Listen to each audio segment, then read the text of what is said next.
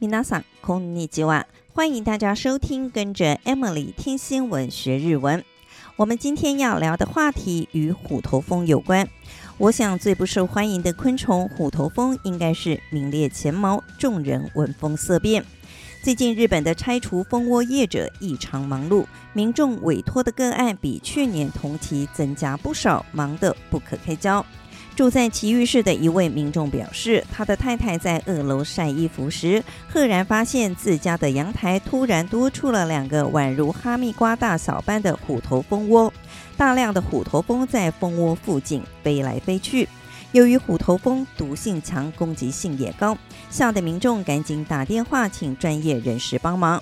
虎头蜂除了在阳台出没外，就连密闭的房间里也出现了大量的虎头蜂尸体。拆除蜂窝的人员爬上了屋顶，结果发现了另一个大蜂窝。算一算，这间民宅里竟然有三个虎头蜂的蜂窝。家里住着这么一群恐怖的不速之客，真的是吓坏屋主夫妻俩了。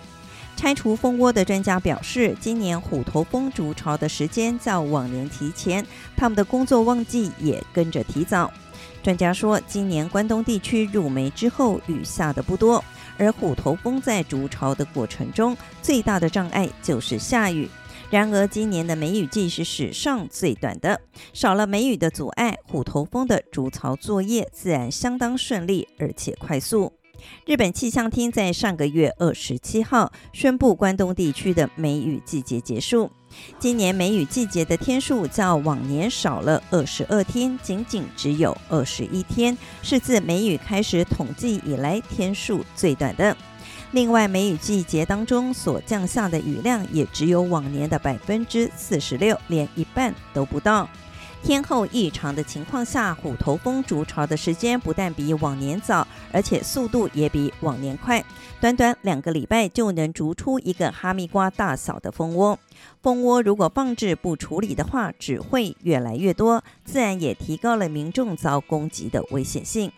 经过专家在屋里屋外检查之后，认为屋子里的这三个蜂窝都是虎头蜂遗筑的巢。想要彻底消灭虎头蜂，得要找到这群虎头蜂的老巢才行。俗话说“斩草要除根”，如果没能找到老巢，光是清除遗筑的巢，效果非常有限。因为虎头蜂会在隔天又开始筑新巢。花了好一番功夫，专家在民宅后方的竹林里找到了这群虎头蜂的老巢，是一个直径有十五公分的蜂窝。看到蜂窝被拆除后，屋主夫妇总算是松了一口气。几天之后，这位专家又来到同样位于奇遇市的另一处民宅，这次当然也是来拆除蜂窝，只不过这次拆除的不是凶猛的虎头蜂窝，而是用来收蜜的西方蜜蜂的巢。据说这种蜜蜂是最具经济性的，可生产的产品包括了蜂蜜、蜂胶和花粉等。这次的拆除地点是一栋两层楼的木造建筑，在二楼的屋檐下发现了大量的蜜蜂。专家初步估计，这个大型蜂窝里至少挤了一到两万只的蜜蜂，景象十分惊人。至于为何在住宅区里会有如此大量的西方蜜蜂，专家认为最主要是因为之前日本国内掀起了一股养蜂热潮，民众基于健康的因素想要获取天然的蜂蜜，于是，在住处养起了蜜蜂。因为不是专业的养蜂农家无法妥善的管理蜜蜂，导致有蜜蜂逃出住处，而这些脱逃的蜜蜂就在其他地方筑窝。尽管用来收蜜的西方蜜蜂不像虎头蜂如此凶猛，但专家指出，西方蜜蜂是虎头蜂最爱的食物。如果不及时拆除蜜蜂的蜂窝，恐怕会吸引大批虎头蜂前来觅食，对居民住的安全造成严重威胁。以上就是关于蜂窝入侵日本民宅的相关新闻。接下来，我们就来复习一下在这则新闻中出现的几个重要日文单字。首先是虎头蜂，スズメバチ，スズメバチ，スズメバチ。蜜蜂的通称是ハジ，ハジ，ハジ。而这个发音跟数字的八ハジ是一样的。蜂蜜的日文是ハジミズ，ハジミズ，ハジミズ。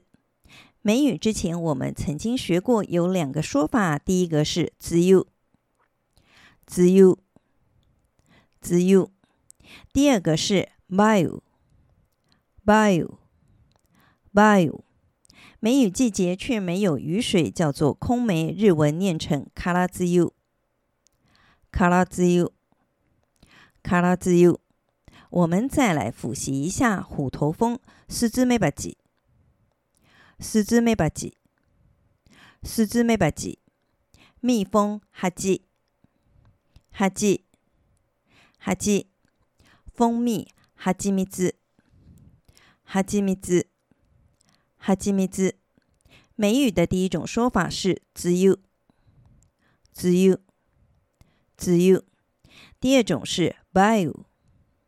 梅雨，梅雨，空梅，カラツユ， カラツユ，カラツユ。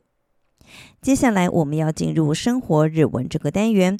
过去一个礼拜，日本最重要的头条新闻，也是震撼全球的大新闻，当然是日本前首相安倍晋三遭枪杀身亡的事件。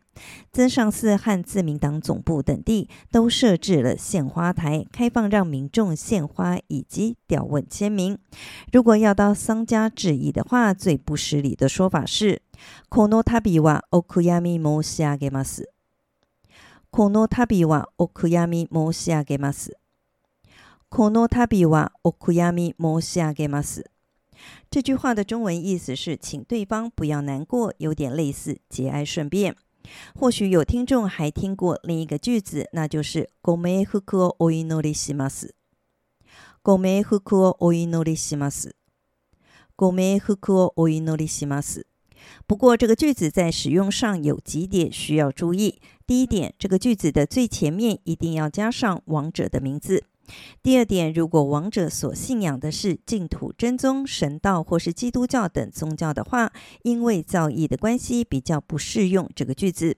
如果信仰的是道教或是佛教的话，就没有关系。我们最后再来复习一下。